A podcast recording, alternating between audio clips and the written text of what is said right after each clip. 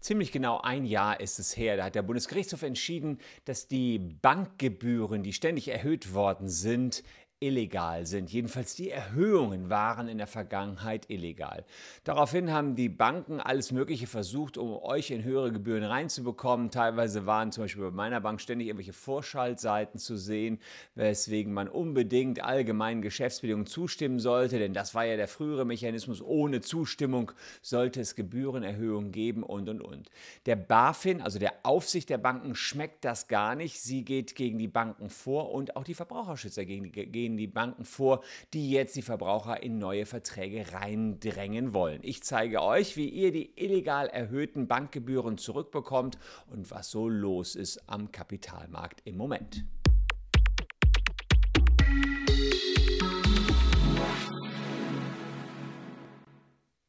Das war schon ein ganz schöner Kracher. Am 27. April 2021, da entschied der Bundesgerichtshof über die Praxis der Banken, Preiserhöhungen einfach so durchzusetzen, indem sie darüber informieren, aber ihre Kunden nicht um Einwilligung gebeten haben. Und damit herzlich willkommen zu diesem Video. Ich bin Christian Solmecke, Rechtsanwalt und Partner der Kölner Medienrechtskanzlei Wilde, Beuger und Solmecke. Wenn ihr in Sachen Bankgebühren up-to-date bleiben wollt, lasst gern ein Abo für diesen Kanal da, denn wir machen laufend Follow-ups. Fakt ist jedenfalls, der BGH hat gesagt, ihr müsst aktiv zustimmen. Ja, ich bin damit einverstanden, dass die Gebühren erhöht werden. Einfach mal so erhöhen geht nicht. Es ist nicht verwunderlich, dass die Banken jetzt äh, tatsächlich in ihren Geschäftsbedingungen versuchen, die Erhöhungen anderweitig durchzusetzen. Und die Frage, die sich jetzt in den Raum stellt, ist, ob sie aktuell diese Erhöhungen korrekt durchführen. Denn da haben wir einige Verbraucherschützer, die dagegen klagen. Zunächst mal, wer gerne die Gelder der Vergangenheit zurückhaben möchte, der guckt einfach hier unten in die Caption, da haben wir Musterschreiben, das könnt ihr generieren und euch die Knete zurückholen. Also wenn man draufklickt, kann man quasi sich so Musterschreiben generieren lassen und ähm, ja, muss ein paar Fragen ausfüllen, dann kommt man da entsprechend weiter. Ja? Dann haben wir ein Schreiben an die Bank, mit dem ihr das Geld für die Vergangenheit zurückbekommt. Ähm, es hat sich gezeigt, dass ihr leider aktiv euer Geld zurückfordern müsst. Es ist nicht so, dass die Banken euch ähm, irgendwie ja, kostenfrei oder ohne irgendwelche weiteren To-Dos eurerseits ja, das Geld zurücküberweisen. Also das Schreiben ist schon erforderlich.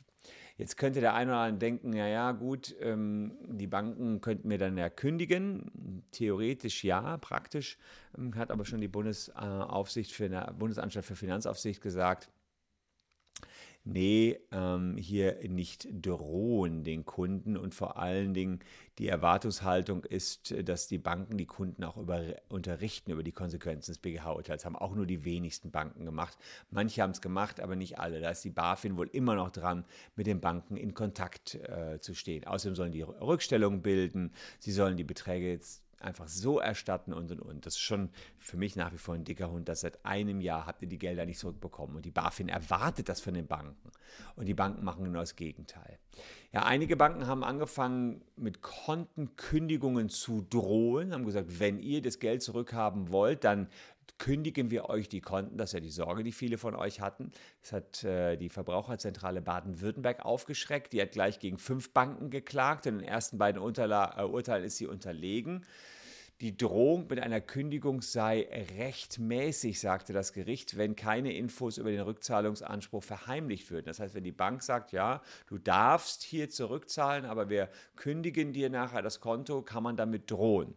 Ja, es ist allerdings bislang ganz ehrlich nur bei Drogen geblieben. Bislang hat noch keine Bank oder mir jedenfalls nicht bekannt im größeren Stil massenhaft haben Banken nicht die Konten gekündigt. Kann sein, dass bei dem Einzelnen passiert ist, aber massenhaft habe ich das nicht erlebt. Und außerdem hat die Verbraucherzentrale Berufung eingelegt gegen das Urteil, sodass das OLG Stuttgart jetzt darüber verhandelt, ob Banken mit Kündigungen drohen können. Klar ist, egal womit sie auch mal drohen, die Banken haben keinesfalls irgendwie ein Sonderkündigungsrecht. Auch eine fristlose Kündigung ist auf keinen Fall möglich, wenn überhaupt nur eine ordentliche Kündigung Ankündigung für die Zukunft mit einer zweimonatigen Kündigungsfrist.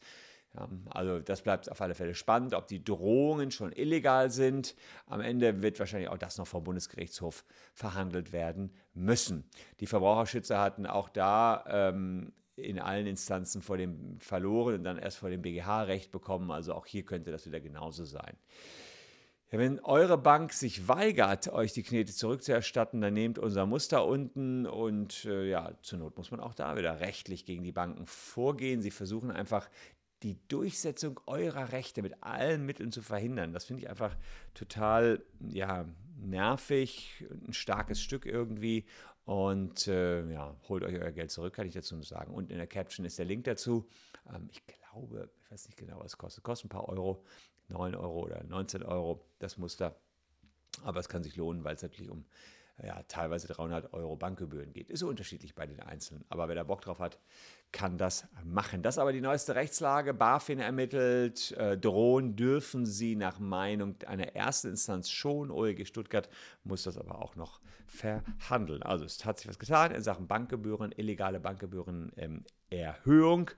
Und ich hoffe, ich konnte euch da bestmöglich up-to-date bringen.